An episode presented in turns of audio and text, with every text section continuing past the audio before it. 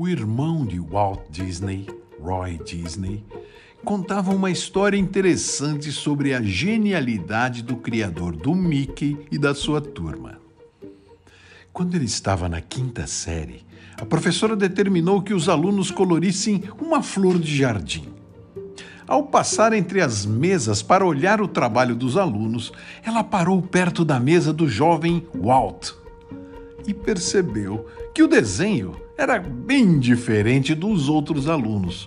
Daí ela disse: Disney está errado. Você não sabe que flores não têm carinha? o garoto olhou para a professora e disse: A minha tem, confiante. E daí, Walt continuou o seu trabalho.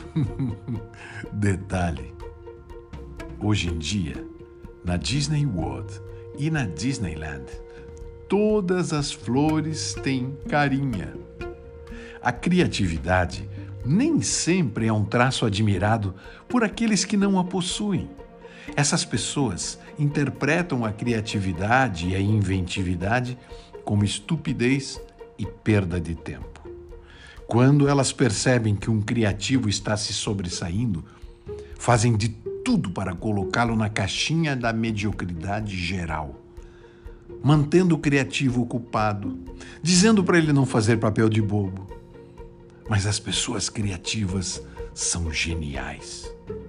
Se não fosse pela inventividade desses criativos, os medíocres nem teriam emprego. Crie e deixe criar. Por favor. Sabe por quê? Porque as flores têm carinha, sim